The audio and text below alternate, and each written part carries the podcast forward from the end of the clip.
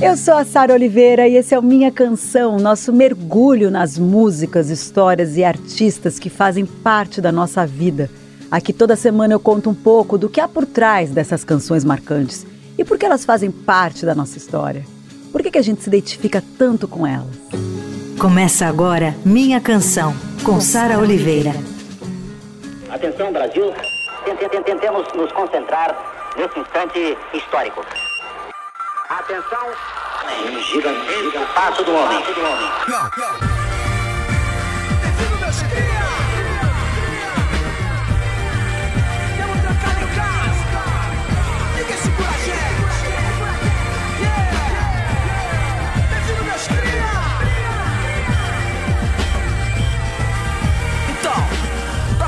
Só tenho que agradecer. O que seria dessa porra trancada sem vocês? Noticiário não nos dá esperança. Acostumado, luta sempre, perseverança. Há quase 30 anos, meu convidado de hoje mantém o respeito com seu discurso cada vez mais afiado, lúcido e revolucionário. Eu posso falar com toda certeza que a minha vida musical é toda entrelaçada pelas suas rimas, pela sua poesia. Eu olho para ele e muitas memórias me voltam à mente. Ai, que tempo bom! Ele sempre sorrindo. Eu adoro o sorriso dele. Ele é líder de uma das bandas mais importantes do Brasil, uma banda muito necessária quando surgiu lá em 1995, com seu primeiro disco, que era o Manifesto a Favor da Liberdade. Bom, você corta para 2023 e eles lançaram um disco recentemente e provam que continuam ainda mais necessários. Eu tenho tanto, tanto para falar desse meu convidado que só essa introdução poderia durar o programa inteiro, porque são muitos numa pessoa só. Sua poesia reverbera as ruas Une o punk com os ancestrais da música brasileira. O Marcelo D2 vai na base, como grande pesquisador que é. Letrista dos mais incríveis da nossa música, um produtor musical atento. Meu amigo é intenso, verdadeiro, revolucionário. A revolução ele faz de maneira diferente, tira o ódio do coração e usa mais a mente. O Minha Canção de hoje é totalmente dedicado ao Marcelo D2. Que legal essa introdução. Hoje eu estou muito emocionado, cara. Eu vou, fazer, vou acabar chorando. Eu aqui. também. Já comecei, ó, fiquei toda arrepiada, já veio tanta coisa na minha cabeça. Muito obrigada. Pô, que demais estar aqui, Sara, porque ah, gosto muito de você e vendo você agora, cara, você falou dessas lembranças, vendo você falar me, lembrou, me lembrou tanta coisa, sua voz, sua presença, me lembra muito do que, sei lá, do que representou os anos, os, os gloriosos anos 90 para mim, sabe? Nosso eu começando, você também, né, cara? É, é, a gente. Você entrou um pouquinho depois na MTV. É, 2000. Né, 2000. É, eu, eu. Sei lá, esse era um momento muito. Para mim era um momento muito produtivo, assim, de conhecer coisas. Esses dias eu tava lembrando quando eu conheci Jorge Ben mesmo, sabe? Não quando eu vi Jorge Ben, quando eu conheci Jorge Ben, quando eu parei para ouvir e ouvi, sei lá, Domingas, ouvi aquele essa, esse, essa, essa época foi uma época que eu parava e ouvia discos como se fosse um culto mesmo, sabe? Como se fosse uma reza. Pegava os discos Brandão, Rodrigo, essa galera que andava aqui em São Paulo, sabe? Funkadelic, Parlant. Mas essa semana eu tive, eu tive esse, esse insight de novo com o Jorge Ben, que eu lembro quando eu ouvi Jorge Ben mesmo, assim, eu falei, caraca, cara, isso aqui é uma das coisas mais preciosas que eu já, já ouvi na minha vida.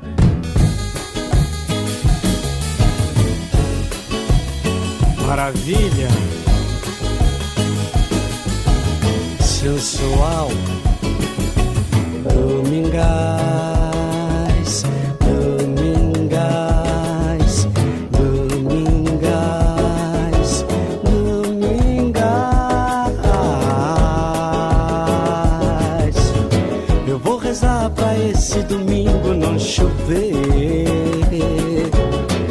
Eu quero passear no parque novamente de mão dadas com você. Domingás. Isso é arte, sabe? Começa a entender a música como arte, não só como entretenimento. É, essa, essa fase foi uma fase muito. Você falando isso me lembrou muito disso, desse momento, desses momentos. E o Jorge Ben, interessante você falar isso, porque o Jorge Ben, o Jorge Benjor, enfim, ele. Ele, era uma, ele sempre foi uma pessoa difícil para dar entrevista, para ir nos lugares, e ele sempre ia na MTV, né? É. Era muito maravilhoso ele isso. adorava. É, ele, ele é um cara que ele, ele é jovem, né, cara? Então ele, ele não é. gosta dessas coisas, sabe? Então ele gosta das coisas jovens. Ele, a, MTV, a MTV era jovem demais, né, cara? A MTV era um, Era um, sei lá, era um sopro de juventude ali, de esperança. de- Era um sopro de esperança mesmo. Mas a gente carrega isso até hoje, né? Eu acho tão interessante. Também, a gente é a geração MTV, né, cara?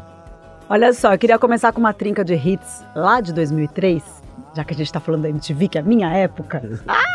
Loucura, né? Completando 20 anos desse clássico absoluto da música brasileira, que é A Procura da Batida Perfeita. A procura cura da, da batida perfeita. A procura cura da, da, da batida batida perfeita. A procura da batida perfeita. Então corre, a batida é minha. Cheguei primeiro. No ruim faz a fezinha, que é tudo por dinheiro. Solto na Babilônia lá, procura paz. Perderam o manual e agora como faz? João e Maria. Olha só, Martelo D2 procurou e achou a batida perfeita. Que absurdo esse disco, né? Eu fui no teu show recentemente e as pessoas, quando você canta essas músicas, meu, todas as idades. Não é nem a galera da nossa geração, tem os mais novos também cantando todas as músicas. Como... E, e- e o disco não tá nos, nos streamings, né, cara? Mas eles vão atrás, é impressionante, né? E a gente, eu até pensei nisso, porque tava fazendo pesquisa pro programa, eu não achei no stream. Eu falei, como é que a galera sabe que É. eles vão atrás, né? A galera vai atrás. No YouTube tem. Assim, é- é- esse disco é um disco necessário na minha vida, importantíssimo, assim, porque ele foi. É engraçado que as pessoas falam da batida perfeita, e pra mim a coisa mais importante nesse, nesse título é a procura. É a procura, que legal. Eu chamo ele de a procura, porque a procura pra mim, ela, ela- ele foi, sei lá, um, um, estalo. Você falou sobre isso de, de pesquisador, um estalo de como pra mim era importante essa, essa pesquisa, sabe? Pesquisar sobre música, sabe? A gente falou de Jorge Ben agora ali atrás. É, pesquisar sobre música, entender cada um, assim, porque a cultura hip hop ela é uma cu- cultura de apropriação. Você pega Uhum. coisa do- dos outros e mistura ali no liquidificador e vira uma, uma coisa sua, né? E pra mim, quando eu, quando eu fiz a procura, foi um estalo, assim, sabe? Falar, cara, isso é minha parada, eu sou um pesquisador, sou um cara que tem que tem que estar olhando o que, que tem de novo, olhando o que, que tem lá atrás, é fomentando o, pre- o- o futuro, sabe? É, reverenciando o passado, essa coisa. Acho que talvez nesse esse momento, aí o tempo vai passando, né, cara? Quando você é muito novo, acho que a gente não entende muito o que, que tá fazendo, sai fazendo, né, cara? E quando o tempo vai passando, sei lá, 20 anos desse, desse, desse disco, cara, esse disco, pra mim, é- é- era, foi, um, foi um divisor de água na minha carreira, assim, sabe? A música com o Stefan, Lodeando, mudou a minha vida pra caramba, sabe? As pessoas começaram a me olhar diferente, falar, ai que bonitinho, o maconheiro é, também é pai. o maconheiro também Quantos pode... anos ele tinha? Oito, nove, dez? Ele tinha 10 quando gravou e 11 quando lançou o clipe. Muito pequenininho, né, cara? Nossa, que graça. Tu tem fotos Ele dele no repetiu de luau. ano, tá? Esse Ele- é, é, porque ele foi. ele pô, você, muito- acho que você falou do clipe, sei lá quantas vezes. Foi número um no, No disco no direto. disque direto. Imagina você com 10, 11 anos ser número um no disque MTV, todo mundo te vendo. Ele, ele não teve nada. Tá, ele tá com um disco novo incrível. Ele fez um disco chama Slow Flow, uns 2019.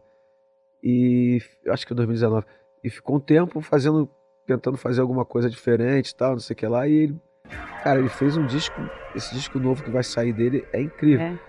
Assim, ele mergulha muito, cara. O Stefan, talvez ele, ele não saiba o quanto que eu tenho de orgulho dele, sabe? Porque ele é um cara muito legal, cara. E aí, pai, beleza? Beleza? Beleza, filho, e tu? Tudo certo? Tudo certo? Certo, e você, a procura da batida perfeita? Sempre, rapá. E aí, como é que tá o colégio? Ah, o colégio tá bem. Eu que você sabe como é que é, né? O jogo começou, aperta o start. Na vida você ganha, você perde, meu filho, faz parte. Ih, é ruim, eu não gosto de perder. Nem me lembra quanto tempo que eu não perco pra você. Calma, filho, você ainda tem que crescer. O jogo apenas começou e você tem muito pra aprender. Ó, é o seguinte. é, a gente tá falando aí de unir o rap com os mestres da música, né? Dessa tua curadoria musical. É, aqui você uniu Antônio Carlos Jocafe, Marco, Ri- Marco Ribas, seu Jorge. É, quando você pega pra organizar, como que é assim? Você fala, não, agora eu vou parar pra ouvir um pouquinho, igual você contou do Jorge Ben, mas quando você vai fazer o disco, você- se organiza pra isso ou é Eu, fluido? eu tenho muito. Eu sou um cara muito da imagem, sabe? Geralmente eu penso numa imagem, no lugar onde o disco tá tocando e qual a sensação. Quase uma inteligência artificial, dentro da cabeça. Sei lá, o disco que eu tô fazendo novo. eu pensei num, numa, num paredão de caixa de som com uma roda de samba na frente. Geralmente essas imagens vêm na minha cabeça e aí começo a construir esse universo. A, a minha geração ali nos anos 90, cara, eu aprendi a fazer disco assim, não que seja uma regra, é, mas os discos são muito. Eles são muito conceituais, assim, sabe? Usuários, que é sobre legalização, Os Cães Ladram, que é um disco sobre liberdade e expressão, é, sei lá, A Procura da Batida Perfeita, é um disco sobre beats e, e ritmos e, e... geralmente eu, eu, faço esse universo dentro da minha cabeça e esse universo é, começa a se desdobrar para clipe, para música, para convidados. É uma loucura. Para mim, cara, é muito importante ter esse universo na minha cabeça porque eu, eu, eu ainda gosto de ter é, discos que sejam, sejam relevantes, sabe? Uhum. É, eu gosto de fazer disco e pensar, cara, esse disco vai durar para sempre, eu quero que ele dure para sempre, que ele fique aí, as pessoas ouçam daqui a 50 anos e, e pensem naquele momento ali e tal. E, ou o momento do Brasil, ou o momento, meu momento como artista, ou sei lá. E, e, e fazer todo esse roteiro, toda essa ideia da roupa, do, da batida, do timbre, dos timbres, do, isso para mim é muito importante. A procura, eu demorei. Eu, foi, tem uma história louca nesse disco, porque eu peguei o dinheiro com a gravadora, porque eu tava precisando comprar uma casa tal, e eu comprei a casa gra... e, e, e, falei pra gravadora: tô fazendo um disco. Só que, cara, eu tinha certeza do que eu queria, mas eu, eu não sabia exatamente como fazer isso, sabe? A procura da batida perfeita. Eu fiquei um ano, cara, enrolando a gravadora, era da Sony na época. Cadê o disco? Tá quase. Me mostra alguma coisa. Peraí, já... não tinha música nenhuma.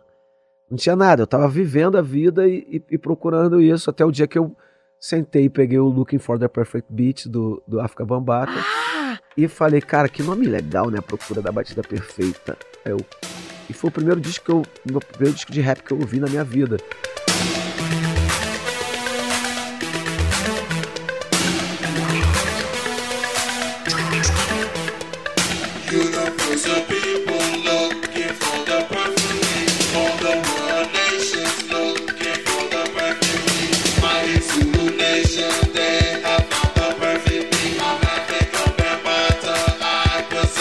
Falei, cara, isso é um nome perfeito. Eu liguei pro Davi, marroquino, que é um dos produtores do disco. Fez comigo, ele morava em Barcelona na época. Eu falei, Davi, ele, ele tava pronto. Ele falou, cara, tô pronto. Quando você quiser fazer o disco, me chama, eu, eu vou pro Brasil e a gente faz. Eu liguei para ele, Davi, vem. Tô pronto, cara, para fazer o disco. Aí nesse processo que ele tava se arrumando para vir, eu já tinha feito umas duas, três. Ele chegou com, com o Antônio Carlos Ocaf, porque durante esse ano eu fui construindo todo esse universo, sabe? Falando, não, não, porque tem que ser assim. Eu falo para todo mundo. Algumas pessoas falam, cara, tu fala dos teus projetos antes de estar tá pronto, não fica com medo das pessoas roubarem. Não, porque é, é meu, se a pessoa usar é dele, tá ligado? Mas eu, eu saio falando, como eu tô fazendo disco, porque quanto mais eu falo, sabe, quando eu vou contando a história, mais eu, eu vou percebendo pela cara das pessoas. Eu, eu costumo ver muito a reação das pessoas. Eu faço isso no show, o que, que tá funcionando, o que, que não tá funcionando. E, e, quando eu vou contando os meus projetos, eu, as pessoas vão, vão agindo de uma, da maneira que as pessoas vão agindo, vai me levando pro meu caminho também, sabe? E a procura, demorei um ano, cara. Um ano a gravadora já tava tipo no meu pé, cara. Tu pegou o dinheiro, tu, já, já gastou o dinheiro. Mas aí você veio que veio cheio de hit, impressionante. E né? aí foi um disco que foi. E foi engraçado também, porque naquela época era o rádio pop rock ou rádio de pagode. E quando eu vim, de, eu terminei o disco em Los Angeles, cara, eu vim no avião eu vim pensando, cara, eu tô ferrado, porque esse disco não, não é pop rock e nem é pagode. Mas eu tava completamente errado, porque ele era pop rock e pagode. Ele, ele era tocou, as duas coisas? Ele tocou, a Maldição, por exemplo, tocou em rádio de pagode pra caramba. É, a Coé é nas rádios de pop rock. É, vai vendo nas rádios pop rock. Aí Ludiano tocou em tudo quanto é lugar, porque a gente fez alguns remixes também, né? É, para tocar nesses lugares e, e, a música ela, ela tinha essa coisa, sei lá, é, Parece que as pessoas estão esperando isso, né, cara? Se me desenvolvo, evoluo com meu filho, me desenvolvo, evoluo com meu pai. É, essa, esse disco foi, cara, foi um disco bem, bem especial na minha vida mesmo. Demorou muito tempo. Eu, eu, tô, eu tô fazendo um disco agora que tá, que tem, tá rolando esse processo também, sabe? Um disco que ele fica pronto e fala, não tá pronto. Aí daqui a pouco ele tá pronto de novo e fala, não tá pronto, preciso de mais algum. tá faltando alguma coisa que eu não sei o que, que é tal. A procura foi muito assim, né? Essa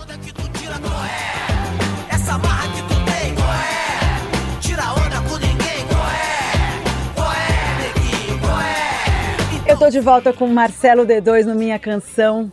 Que delícia estrear essa temporada com ele. Uma honra para mim, meu amigo. Muito ah, obrigado. Eu fico muito feliz também. Vem cá, você fa... a gente vai. Você falou agora do disco novo. Ele se chama Iboru mesmo, uhum. tá? Porque eu fiquei meio na dúvida se você já tinha o nome. Mas tem Povo de Fé, que é essa essa música maravilhosa que é single desse disco novo, você pedindo aí a bênção de quem veio antes, como você sempre faz. Yaô, yaô, yaô, yaô, yaô. Camaveiro, yaô, camaveiro, camaveiro, yaô, camaveiro. Cê é do povo da encantaria, meu primo. Lutar contra a covardia, como é? Se traz luz, esperança e um axé. Eu queria que você falasse um pouquinho desse novo projeto, porque eu sei que ele vem também com essa parte visual toda. Vai ser difícil falar um pouquinho, sabe? Falar muito. É, bom, comecei com essa música, Povo de Fé, que é uma música minha aí do Lu- Luiz Antônio Simas, que, que é É incrível. um super escritor, é, professor. Sou escritor. Você bom, conheceu é- ele no Twitter? Eu conheci, ele no, Twitter. É, eu também. Exatamente. Quer dizer, eu já conhecia ele. sabia quem era, mas eu comecei. Conhecia ele. A gente se conheceu nessas rodas de samba aí, a gente já se conhece há um, há um bom tempo. Mas eu fiquei amigo dele no Twitter porque esses últimos anos, cara, no Twitter, você criou. A gente criou muito inimizade, mas criou muita amizade ao- dos iguais, né, cara? Então começa a seguir as pessoas, a, a pessoa dá uma opinião, você fala, pá, esse é dos meus. Tá, eu vou ficar Não, com o Simas ele. escreve umas coisas muito interessantes, inclusive sobre a história do samba, né? Eu tava conversando muito com ele. Eu, fiz no, no Assim Toca Meus Tambores, no meu disco anterior, eu fiz uma live com ele, falando sobre tambor. Ele escreveu um conto que o Criolo fala nesse disco, no Assim Toca Meus Tambores. O Criolo lê o conto dele, que é o conto de Engoma, que é o primeiro tambor no, do, é o primeiro tambor do mundo, né, cara? E, e aí a gente ficou muito amigo, assim, mais próximo, né, cara? E, e eu falei, cara, eu escrevi uma primeira aqui, vê se tu consegue. Quer, quer terminar? Isso é muito comum no samba, né? Alguém escreve um- Uhum. uma primeira e, e manda pro cara fazer o segundo, a segunda estrofe, o segundo verso. E, e cara, pra mim era, foi importante apresentar isso porque esse, esse é um disco de fé. Eu acho que a gente tá passando num momento de muito otimismo, assim, sabe? Mas é um otimismo mais, mais com cautela, né? Depois dessa porrada que a gente Uhum. tomou nesses últimos anos. Acho que ninguém tá mais assim, "Ê, agora vai e tal. A gente tá, tá, vamos botar o pé no chão, vamos arrumar a casa. E eu quero muito fazer parte desse, desse, sei lá, desse levante cultural que o Brasil tá precisando, sabe? Eu acho que o samba talvez seja o meu o caminho mais é, sincero pra mim, assim, sabe? Eu acho que eu, eu sei que o rap tá no melhor momento no mundo, assim, no melhor momento no Brasil.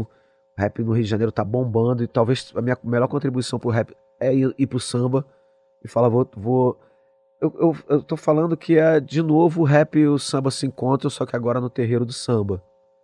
É, Que bonito eu, isso. eu, eu, eu, eu, visualmente eu fiz essa, essa imagem da- do paredão de, de, de, de sound system, né? esse paredão de caixa de som, com uma roda de samba na frente. Então, eu acho que o, a, a, a cultura hip hop, ela, muita gente já bebeu da cultura hip hop. Axé bebeu da cultura hip hop. O, o sertanejo bebeu da cultura hip hop. Eu falo isso, as pessoas talvez não, nem, nem que estão fazendo isso saibam que é esse grave que a música atual tem, sabe? Isso quem trouxe pra música foi, foi o rap com a 808, com os sinte- sintetizadores e tal, África Bambata e tantos produtores assim. É, eu acho- que o samba, pelo samba ter o surdo, o samba nunca precisou muito disso, sabe? Só que agora eu tô afim de fazer isso. Uma, uma sim- simplificando essa sonoridade é isso, é, é fazer samba com o grave do rap. E Boru, numa tradução livre, é que sejam ouvidas minhas súplicas Desculpe? que sejam ouvidas as minhas súplicas. É, Boru faz parte do- da saudação que a gente no IFAR a gente faz. É, eu, eu me iniciei no IFAR há um pouco mais de um ano. É, depois da morte da minha mãe, eu estava pensando como é que eu ia suportar isso tudo. E, a, a fé foi, foi importante para isso, para mim, porque quando meu pai morreu, eu troquei de mal com Deus. Legal, assim, sabe? Eu fiquei Quando foi isso mesmo? 98. E eu, eu pô, já tinha 30 anos, eu tava. Mas eu fiquei bem. bem mexido e, e não entendi muito, sabe? Com a passagem da minha mãe, eu olhei, eu já tá mais velho, né, cara? Eu olhei minha família grande, sabe? Minha irmã, minha mulher, meus filhos, netos, né, cara? Que eu tenho dois Uhum. netos. E, e, e, cara, eu, eu, me, eu me senti abençoado, mais do que, sabe? Me senti abençoado da minha mãe ter me trazido até aqui, olhar e falar, nossa, que família linda que eu tenho, sabe? Que foi, foi, foi completamente diferente, cara. E aí, mas a tristeza tava ali, sabe? Eu, eu tive que. Aí fui falar com os orixás, fui, fui é, me conectar com isso, que é, que é conhecimento, né, cara? E, e, e aí no, no Ifá a gente se, se sau- saúda Iboru, Ibói, Iboxexé. E Iboru é que seja ouvido as minhas súplicas. É, é, é um, cara, é um, é um projeto muito maior do que só musical.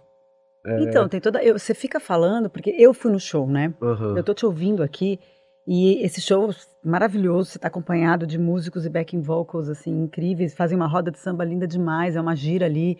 E, e é simples até o cenário, mas tem, o, tem a espada de São Jorge, Ogum ali, Sim. tem, tem os, os figurinos, enfim. Eu fiquei muito. Eu mergulhei nesse show, que quando ele acabou eu não queria ir embora, sabe assim? aham.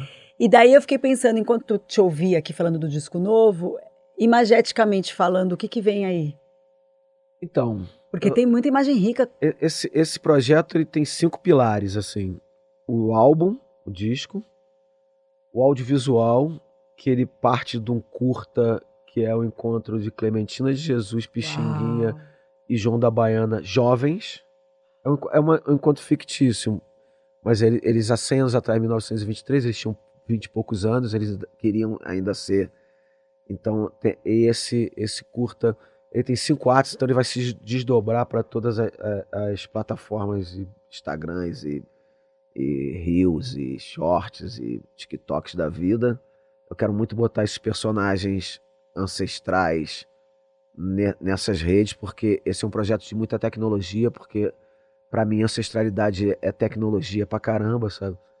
É, então, audiovisual e o, e o álbum. A gente tem um- uma, uma coisa que a gente está fazendo que a gente chama de Criaverso, que é em cima dessa mitologia de cria, que a Luísa é, é, sacou muito bem e foi, foi muito sagaz de olhar isso e falar, cara, tá acontecendo uma coisa aqui, sabe? Dessa molecada de ir para Salvador no verão, é, sabe? Que a gente vê essa molecada negra indo para Salvador no verão e fazendo a coisa ferver. O próprio trap do Rio de Janeiro que se juntou com o funk. E essa molecada, sabe, tá acontecendo uma coisa muito interessante. Então, tem uma coisa de arte aí muito legal também de Maxwell Alexandre, Elian Almeida e tanta gente. é, os moleques do Santa Amaro fazendo. Sabe, tem um moleque do Santa Amaro, Jean, que ele foi pro.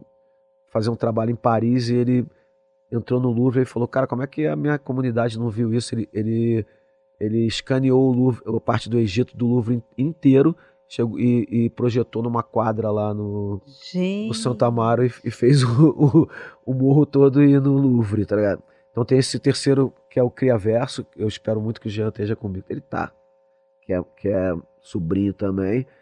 Tem a parte de moda que eu, que eu amo, roupa, e eu acho que é importante pra caramba. Eu, entrei, virei punk porque eu vi os caras visual, falei, eu quero me vestir assim. Eu fui fazer rap porque eu vi os caras no visual do rap, falei, nossa, eu quero me vestir assim. Então tem uma, uma, uma vontade de fazer esse. Eu tô chamando de novo samba tradicional. A vontade de fazer esse, esse, esse sambista novo, sabe? De Virgil Abloh a Terno Branco. E tem a parte educacional que a gente, no, no Assim Toca Meus Tambores, cara, a gente gostou muito desse, desse negócio de compartilhar o conhecimento, sabe? Sei lá, eu tô, tenho 30 anos de carreira, tanta coisa. Eu quero muito compartilhar isso e a gente quer depois de todo o projeto feito, a gente quer compartilhar. Porque a gente tem o álbum com Kiko Dinucci, Nave, Mário Caldato e Zeca Pagodinho e Alcione e, e TZ da Coronel. E a gente tem o, o, o, o, o, filme, né, cara? Com esses atores novos e tanta gente, fotógrafos e, e, e tanta gente legal. A gente tem as roupas, a gente tem os artistas que vão fazer o Criaverso. E aí esse quinto pilar, a ideia é botar todo mundo em- em- em- nas redes, em no espaço físico e, e compartilhar tudo isso, tá ligado? E, e fazer quase que umas aulas abertas e juntar o diretor de, o diretor de fotografia com o artista plástico, falar um pouco sobre as experiências e, e sei lá, isso, é, isso, é, é por isso que eu falei que não dá pra falar pouco. Tô aqui muda. Tô aqui muda ouvindo, mas eu fico muito de cara com a sua generosidade. Eu sempre, sempre te falei isso, né? Cara, o mundo foi muito generoso comigo, sabe? Eu, eu nasci num lugar que, olhando hoje, eu falo, cara, como é que eu, eu, eu, eu, eu nasci naquele lugar tão pobre e tão miserável no sentido mesmo, sabe? De, de não ter nada. E hoje em dia eu vou num, num restaurante com estrela Michelin em Paris e, e, e consigo entender tudo isso, tá ligado? Entender lá da favela até o. Então acho que o mundo foi muito generoso comigo, cara. A gente tá, a gente tá numa sei lá, num, num, num, num processo. A Luísa foi uma pessoa muito importante para mim na minha vida, assim, cara. Ela, esse, esse processo da gente, sabe? A gente tem sido muito grato com tudo. A pandemia foi uma pancada, sabe? Para todo mundo, para minha cabeça, para cabeça de todo mundo. aí. Perdi minha mãe e tive uma filha durante a pandemia, sabe? Então foi uma, foi uma, uma loucura, assim. E essa ideia de, de que de, esse projeto é um projeto colaborativo co- e de compartilhamento, sabe? Eu amo quando você e Luísa cantam Água de Chuva no Mar. Vem cá, Luísa, um pouquinho só, um minuto, porque eu vou falar um negócio. Eternizada na voz de Beth Carvalho é uma, uma composição do, do Hamilton, né? Aham. E daí. Não, vem cá. E daí eu amo tanto, porque assim, essa coisa da gente redescobrir as. A- as músicas, né? Eu Aham. adoro isso, porque, óbvio, eu amo essa música. Mas daí, de repente, no show, vocês começaram a cantar. Aí eu fiquei uma semana compulsivamente ouvindo todos os dias. Que agora os meus filhos ficam assim: é água de chuva no mar, no mar, caminha pro mesmo lugar. Gente, é tão bom. Ai, canta um pouco, gente. Dois, ai, por favor. O meu coração hoje tem paz, desilusão ficou pra trás. Eu encontrei um grande amor, felicidade enfim chegou. E com o brilho do luar, em sintonia com o mar. Nessa viagem de esplendor, meu sonho se realizou.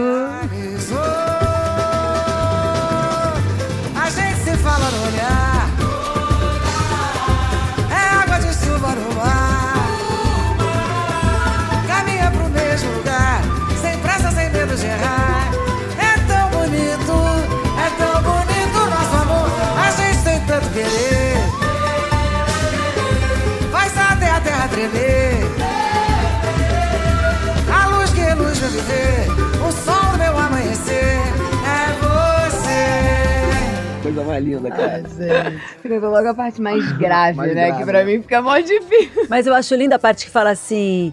Caminha no meio. A gente a se gente se fala fala no olhar. Isso é muito vocês. É, é água de chuva no mar. Caminha, Caminha pro pro mesmo mesmo lugar, sem lugar. pressa, sem medo de errar. Eu acho que essa frase pra mim. E aí quando. É quase um grito, né? É tão bonito, é tão, Tão bonito. bonito, não. nossa. Cara, isso pra mim é, é muito gostoso poder estar no palco e cantar isso olhando pra você. Eu acho que.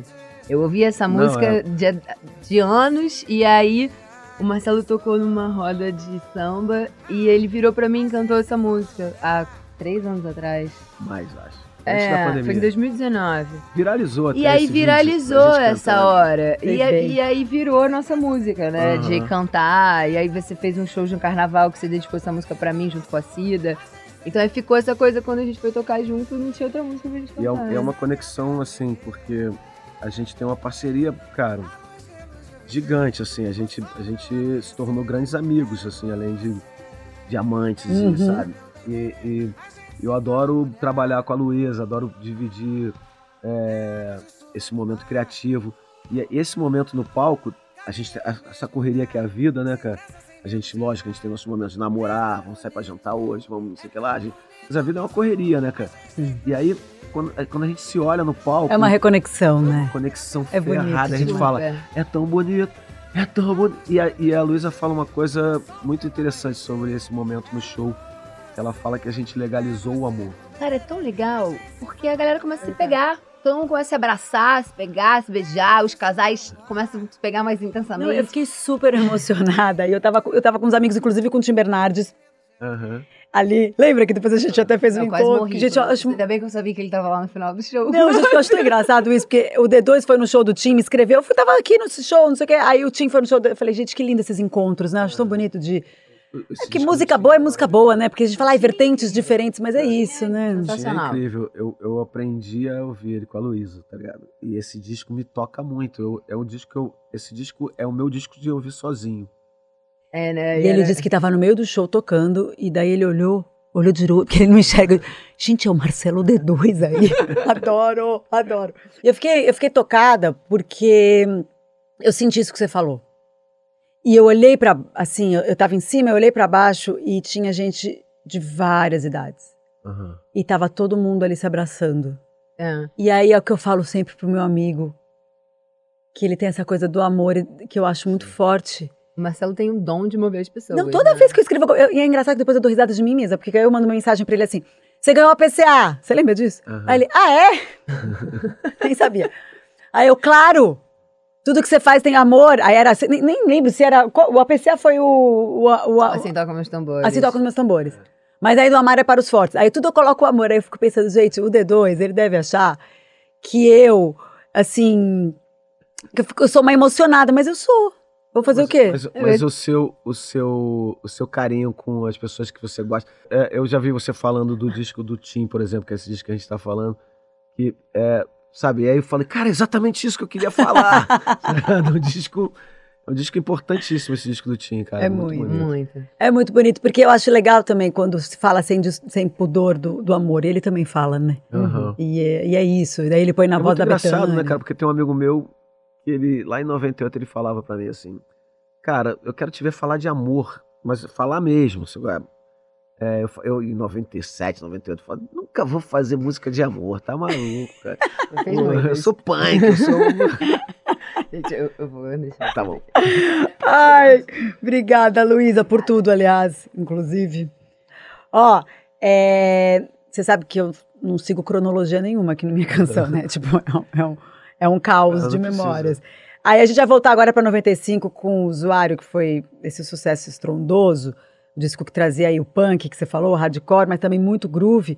É, duas pedradas, então a gente vai de Mantenha o Respeito. Aí eu nem acredito que eu já tocar isso aqui na, na. Eldorado, gente.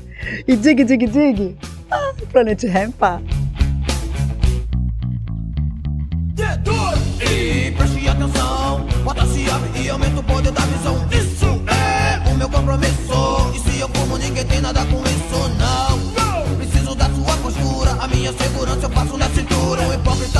Os valores não. É tanto preconceito que eu não aguento mais. Se você tem amor pelo que tem no peito, mas mantenha o respeito.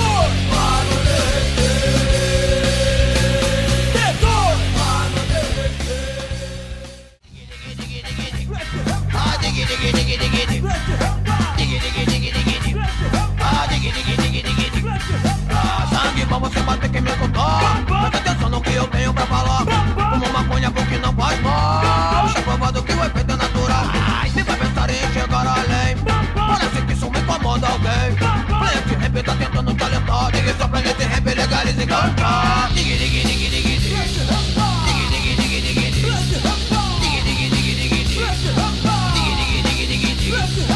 Ó, já que a gente tá falando do comecinho, tem uma pessoa muito especial que mandou um áudio pra você. Cara, uma memória que sempre me vem na cabeça, assim, da, dessas andanças, assim, que é realmente emocionante e tal. Teve uma, uma vez que foi rolar um show que era tributo a Jimi Hendrix no Circo Voador. A banda base era do Arnaldo Brandão, baixista lendário, aí já tocou com uma galera. Fez aquela música totalmente demais e tal. Hanoi Hanoi. E chamaram a gente para fazer Crosstown Traffic. E a gente falou, pô, lógico, vamos lá e tal. A gente falava inglês, falava porra nenhuma. E me lembro que a gente ficava feliz quando chegava no refrão, que a gente conseguia não ficar enrolando, né, na letra. Mas, mas fomos bem. E daí, o Marcelo dormia aqui em casa pra gente poder ensaiar. E também porque ele tava sem casa no momento. E já fazia um tempo. E eu tava para ser despejado. Tipo, enfim, aquele apocalipse total.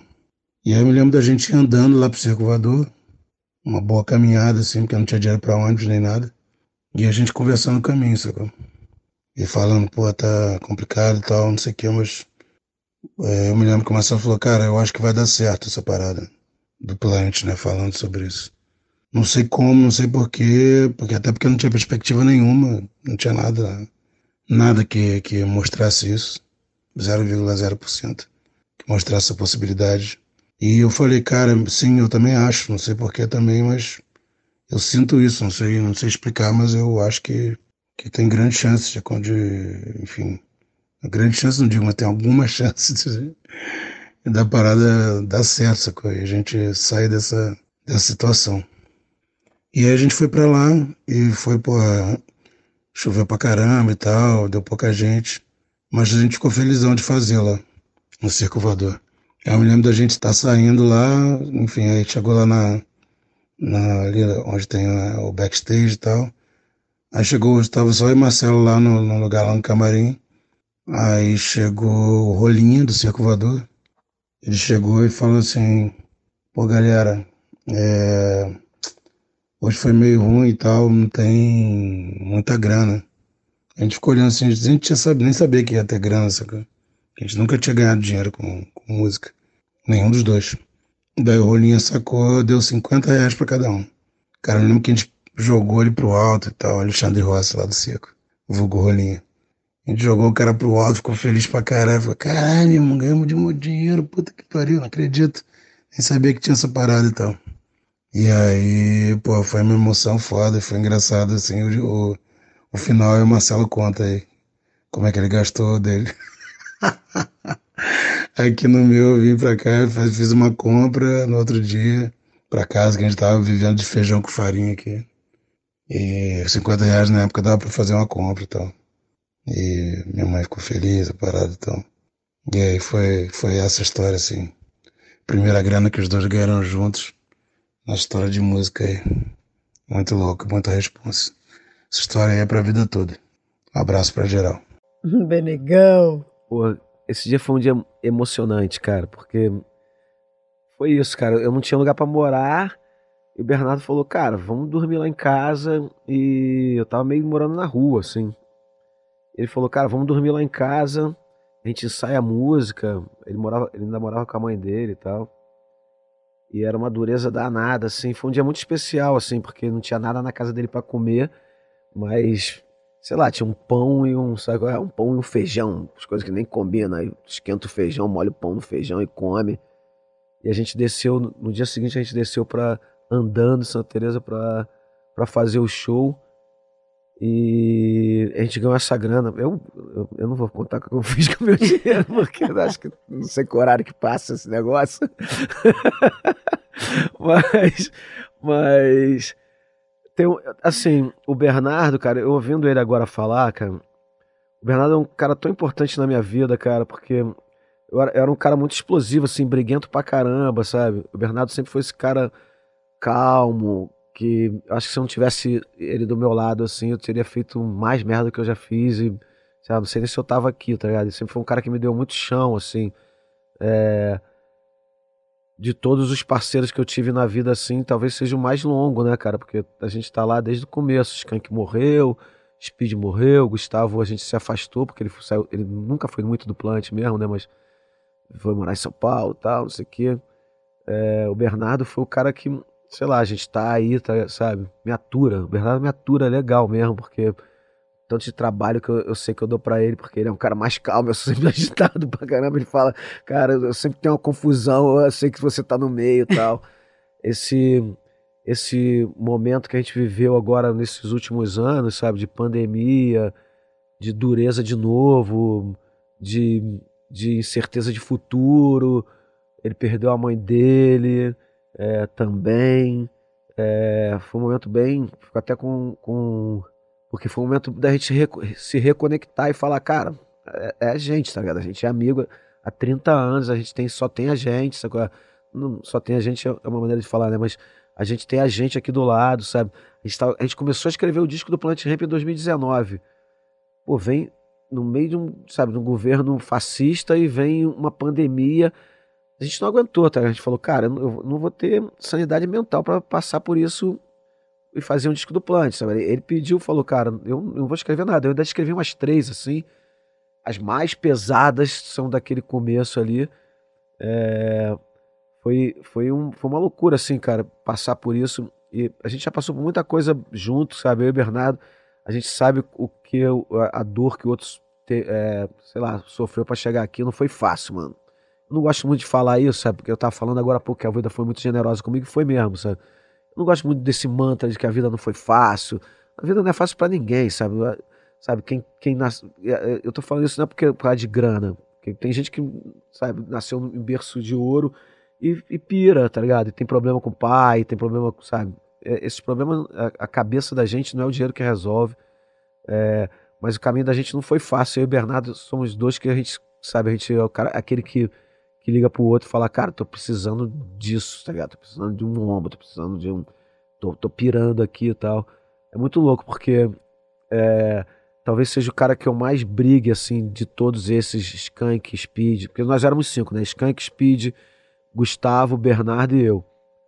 De todos esses, todos são Skank, Speed, Gustavo e eu, quatro briguentos agora. Eu, talvez o que eu mais brigue é com o Bernardo, brigue de- daquela picuinha de irmão, sabe? De falar, é, porque ele é o cara que é o cara que puxa pra terra e às vezes você não quer, sabe? Você, você quer ser briguento, você quer ser, e ele é o cara que puxa pra esse lugar. Pô, eu amo demais o Bernardo, amei, fiquei emocionado com, com esse. Agora, você sabe o que eu acho mais simbólico de tudo isso? Que ele me deixou esse depoimento depois de um ensaio do Planet Ramp. Ah, é, cara. Não é Que muito louco? legal.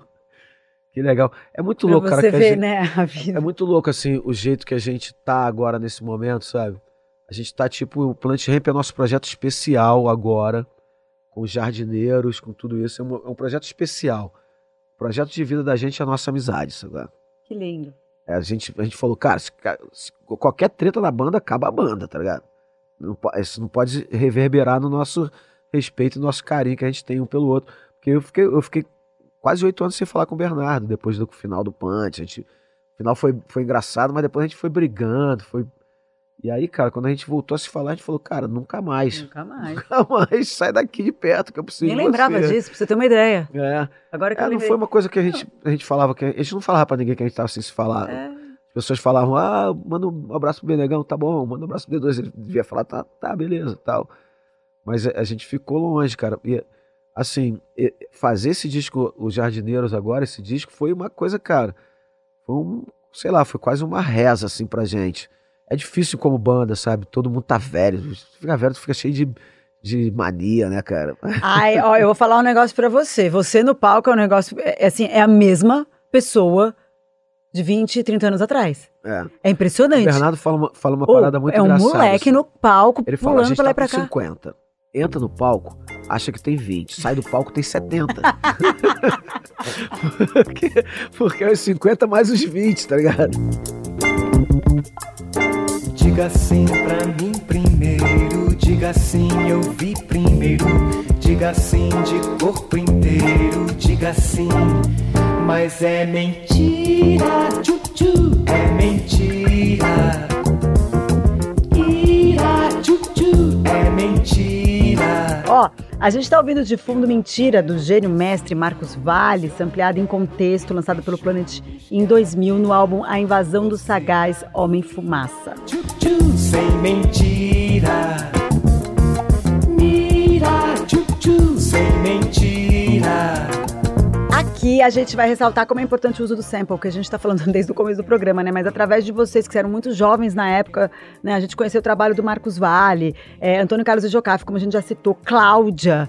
Esse resgate é um serviço maravilhoso. Depois, o, o Bezerra da Silva. Você, você trouxe o Bezerra da Silva de novo para uma, uma outra geração, sabe? E isso eu acho que não tem preço. Cara, o sample, pra mim era, era incrível, porque era- acontecia comigo também, né, cara? Porque eu via Public Enemy e aí Public Enemy tava sampleando The Mirrors, James Brown, sabe? Funkadelic, Parliament. Eu achava incrível. E aí eu falei, cara, tem que fazer isso com a música brasileira, sabe? Eu fui fazer solo, minha carreira solo, ela é baseada nessa coisa de que eu tinha que fazer uma coisa brasileira, um rap brasileiro que não cabia no plant. Por exemplo, essa música é, é mentira, ela, quem trouxe esse sample foi o Zé Gon. Ele falou, cara, tem uma coisa aqui. Era uma música que aí o plant toca em cima da base que o, que o Zé fez. É, essa música já fazia parte do, do imaginário que a gente tinha pra minha carreira solo, sabe? Eu, o Zé e o Nuts. Que a gente tinha lançado em 98, depois do, do, do, dos Cães Ladram, a gente fez Eu Tirei a Onda, meu primeiro disco solo, eu, Zé e Nuts. E era essa coisa de comprar disco, cara, aquela época, imagina, tá todo mundo vendendo vinil, porque o CD tava chegando, a gente comprava discos maravilhosos por um real, dois reais, tá ligado? Era, era tipo, cara, eu fiz minha coleção nessa época. Eu, Nuts, Zé, Yuka. Era uma, uma febre, tá ligado? Ó, tem uma loja, não sei, tem um cara que comprou um lote de um cara aí que era colecionador de disco, vendeu tudo e tem um, sabe, tem aí os caras trazendo disco pra gente, era, cara, uma loucura. E aí, aí, cara, começa a descobrir essas músicas que ficaram escondidas no passado. Eu tenho uma, um, um, uma, passada, uma passagem muito legal, cara, que eu tava dormindo no aeroporto, aquela coisa de turnê, né? Tava dormindo no aeroporto, aí veio um menininho de uns 10 anos, assim, bateu no meu ombro, aí falou, Marcelo D2? Aí eu, oi. Aí ele vira para mim e fala assim, eu sou muito seu fã, mas eu gosto muito de João Nogueira, porque você fala tanto nele, eu fui... Aí, cara, Ai. eu olhei, o pai dele veio, o pai dele tava atrás dele, assim, veio sorrindo, assim, fala, cara, a gente ouviu muito João Nogueira, ouviu muito João Nogueira juntos, porque você fala tanto, não sei o que lá. Eu, cara, eu, eu- foi um momento de sucesso, sabe? Aquele momento de falar, Ai, esse é um momento de sucesso. É, pra mim, isso é, isso É é um surpreendente, né? trabalho... Hã? É surpreendente. É surpreendente. Mas pra mim, esse, é, é- esse, é, o- esse é o trabalho. O Bernardo fala disso pra caramba, que ele fala que ele é. Que nós somos funcionários da, da música, sabe? Ele fala, cara, a gente é só um funcionário da música. Como quem trabalha aqui, tá? Tá filmando, tá não sei o quê. Eu tô escrevendo letra e fazendo isso pela música, sabe? É, a ideia de, de, de samplear ah, o, o, o, o da Cláudia mesmo, sabe? Que era uma música que ninguém. Essa música engraçado que eu tava fechando um disco e a Nave me mandou essa música. Eu já tava com o disco mixado, é, atrasado pra, pra mandar pra gravadora. Eu falei, Nave, não vai dar nessa. Pode apresentar essa música pra quem, quem, quem você quiser. Ele apresentou pra vários rappers. Ninguém pegou ela. Eu tava uma vez em Nova York e eu, longe do Brasil, escrevi a letra dela toda. E aí liguei pra ele e falei, cara, ainda tem aquela base aí? Apresentei, mas ninguém pegou. Falei, me manda ela agora que eu vou. Eu tenho uma letra pra ela. E a letra encaixou perfeitamente, sabe? Deixa,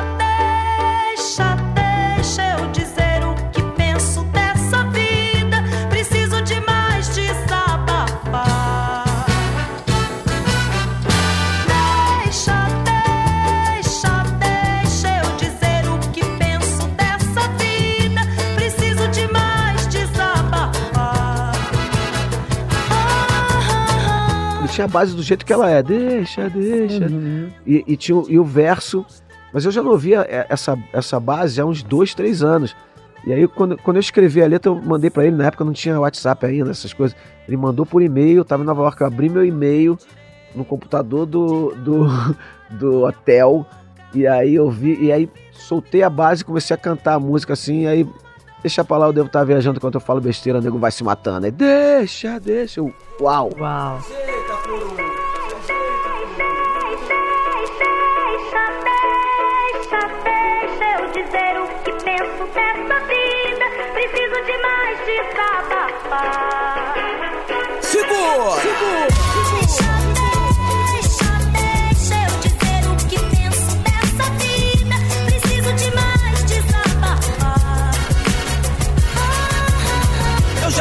que tenho algo a dizer e disse que falador passa mal e essa cultura do sample, cara, ela é incrível.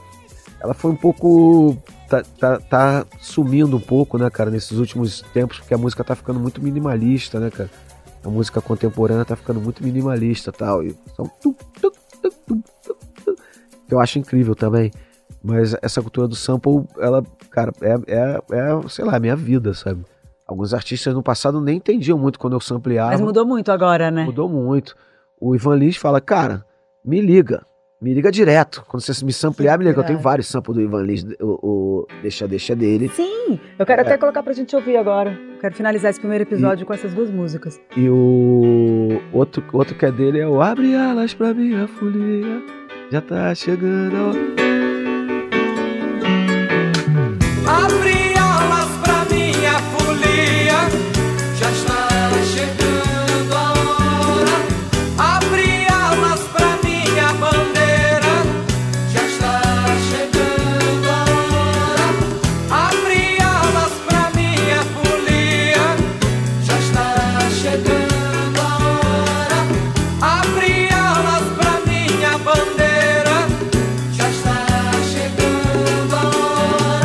Eu vou finalizar esse primeiro episódio ouvindo aí, é, tocando aí A Verdade Não Rima, Uhum. que já foi gravada pela Elis. Foi gravada pela Elis, mas essa versão é da Fátima Guedes. Né? Fátima Guedes, cantora e compositora maravilhosa. Eu tenho uma história legal. Essa, essa, essa música, ela, ela.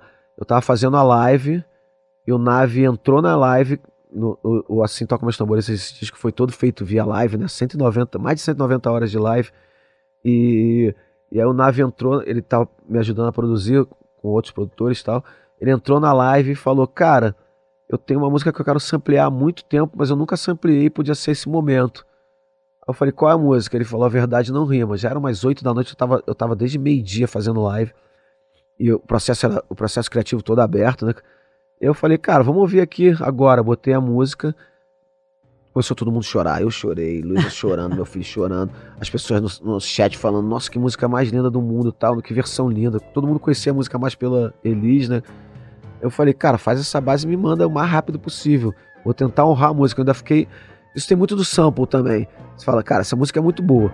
Se Vou samplear, tem que fazer uma coisa que honre a música. Não dá pra fazer qualquer besteira também, não. Por engano ou vingança ou cortesia Tava lá morto e posto um desregrado. Onze tiros fizeram a avaria E o morto já tava conformado.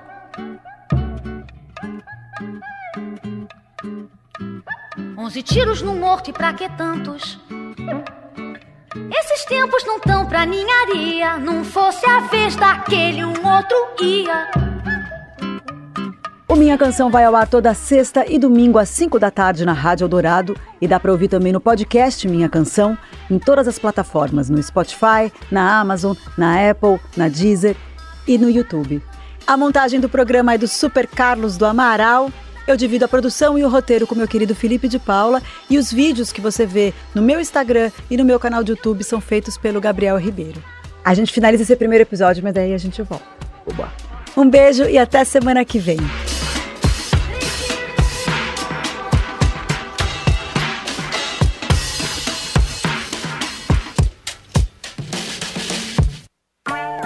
Você ouviu Minha Canção, com Sara Oliveira.